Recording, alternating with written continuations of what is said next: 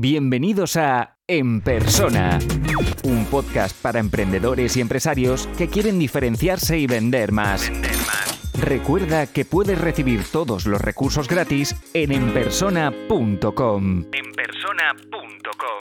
Si quieres acceder a la membresía para tener acceso a todos los contenidos, las sesiones en directo, las mentorías grupales, la comunidad y el soporte, Apúntate ahora en enpersona.com.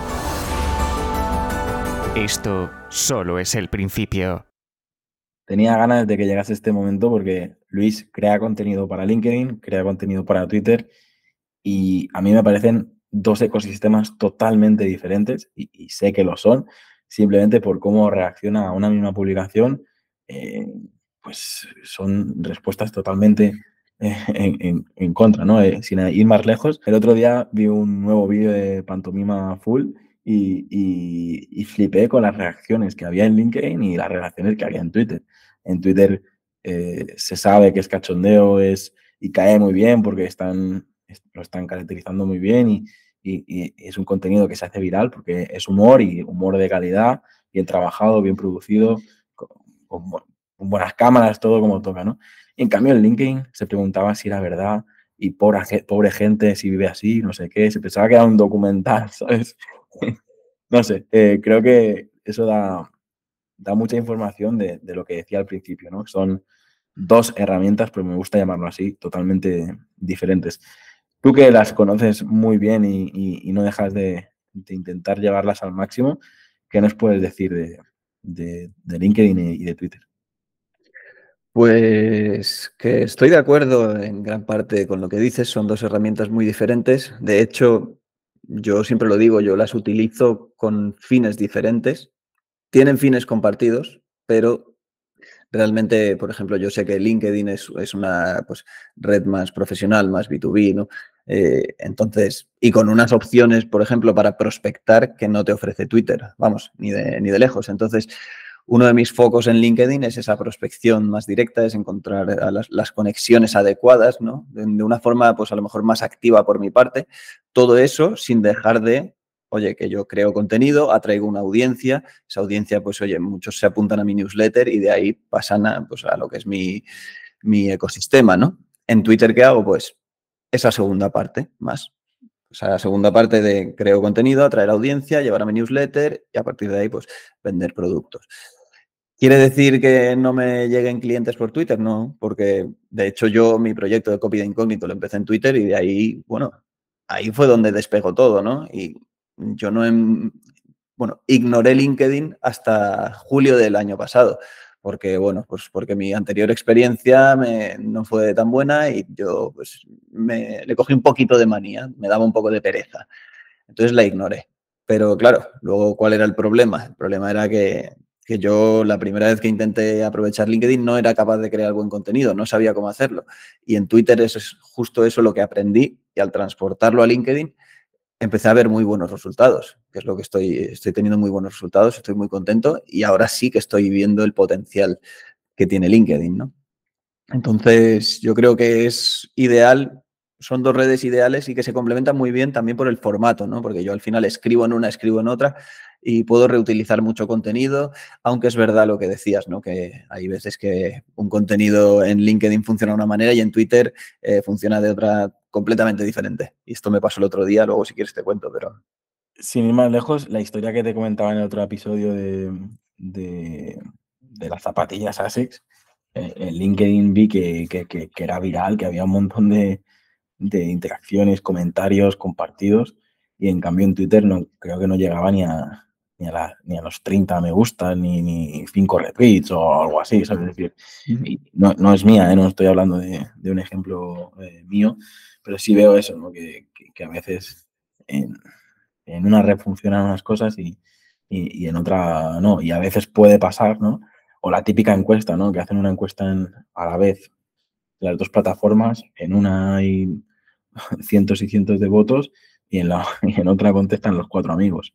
Eh, creo que se trata de eso, ¿no? de, trabajar muy bien las, las dos para que cuando hagas este tipo de, de, acciones tengas realmente esas personas que te siguen y esas personas que conectan con, contigo. ¿no? Yo te digo, creo que las trabajo las dos. Lo que me ha pasado a mí, y por eso te quería preguntar, es que mm, me, pasa que en LinkedIn y en Twitter tengo a mis conectores, tengo a mis colaboradores, tengo a, gente que dentro del sector puede recomendarme, puede hablar bien de mí y, puede, eh, eh, pues eso, tirarme un cable para presentarme un cliente.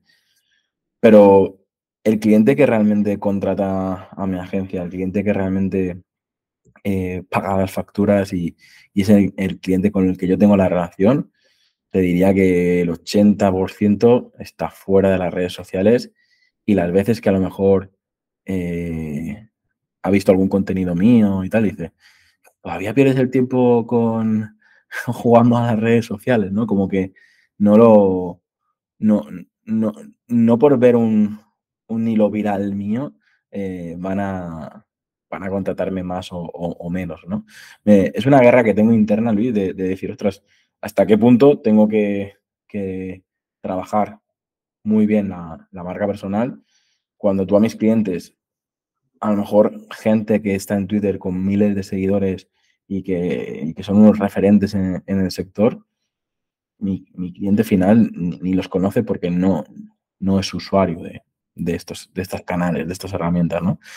Diferente sería si luego ya, pues, acabas en el medios tradicionales como la televisión, la prensa y tal, porque vamos a un, no sé, a lo mejor está sonando muy carga todo esto, pero, pero es lo que yo no me explico todavía, ¿no?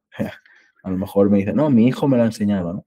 Pero no, eh, creo que es importante lo que hablábamos, ¿no? De tener claro quién eres, qué haces, en qué canal, para quién, porque a lo mejor suscriptores para newsletter o clientes de la membresía y tal, pues, pues sí, pero el perfil al que me dirijo 100% con la empresa es, es más difícil. Sí, supongo, a ver, puedo entenderlo, ¿no? Pero yo creo que sería un error que por eso eh, dejases de trabajarlas, porque al fin y al cabo, eh, aquí el carca creo que no eres tú, sino pues a lo mejor más el sector al que te diriges, que está más atrasado, por decirlo de alguna manera, en estos temas, pero Internet, las redes sociales, eso no es algo que esté eh, de moda, eso es el, es el futuro. Quiero decir, todos los negocios van a tener tarde o temprano que encontrar su hueco en Internet. Y todos los dueños de negocios van a tener que tarde o temprano prestarle atención a esto si quieren sobrevivir, porque y al fin y si, y si trabajas tu marca personal, pues quizás no, no ahora, porque tu cliente ideal está un poco todavía en otra onda, pero de cara al futuro, que no sé decirte cuán, cómo de futuro, eh, creo que, vamos, no, no, te puedes arrepentir de ello nunca. Yo te, te, pongo, o sea, estoy forzando un poco la pregunta porque, pero sí, pero sí es así, ¿eh? o sea, el, esta semana hemos publicado la web de, de, una marca que mirad si hace tiempo que se hacen webs y, ahora en 2023 es la primera web que han hecho. O sea, llevaban todo este tiempo sin hacer una página web porque consideraban que no era necesario y ahora la han hecho, ¿no?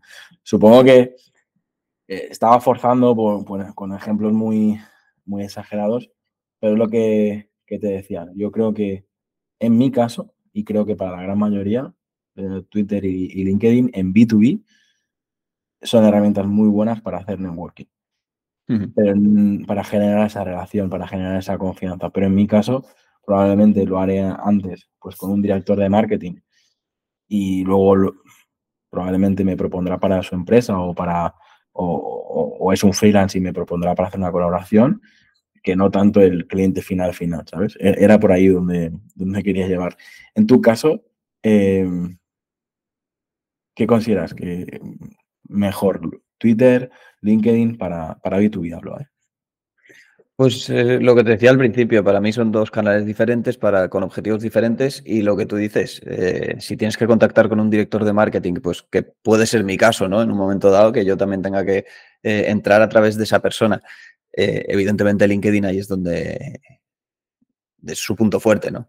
Es una red donde puedes buscar por empresa, por puesto de trabajo y es la mejor forma de empezar a generar esas conversaciones, por ejemplo, con el director de marketing, que luego te, lleven a, te abran las puertas a llegar a ese mando decisor que es el que va a decir, sí, contratada a este tío.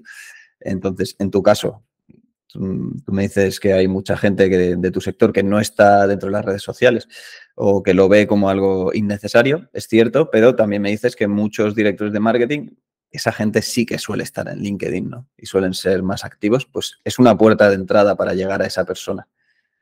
Sí, lo, que me ha pasado los últimos 10 clientes, fui a posta a revisar sus perfiles y lo que ocurría es que o tenían un perfil inactivo o directamente el, incluso no le aparecía el cargo actual ni...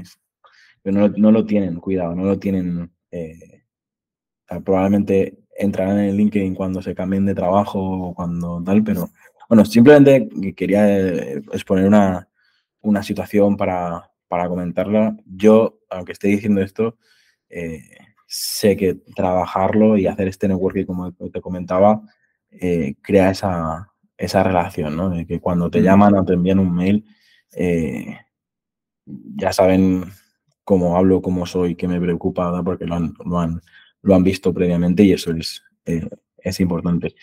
Vamos a dejar hasta aquí, aquí esta batalla. Creo que he hablado más yo que tú. Es, la pregunta debería haber sido, ¿cómo sacar una consultoría a Luis Garao? invitándole, al podcast. Eh, si te parece, dejamos aquí este episodio y, y vamos con las siguientes preguntas. Perfecto. Si te gusta este podcast, puedes dejar una reseña o un comentario. Es la mejor forma de ayudar para crecer y llegar a más gente. Suscríbete en Apple Podcast, iBox, Spotify o YouTube para no perderte los siguientes episodios.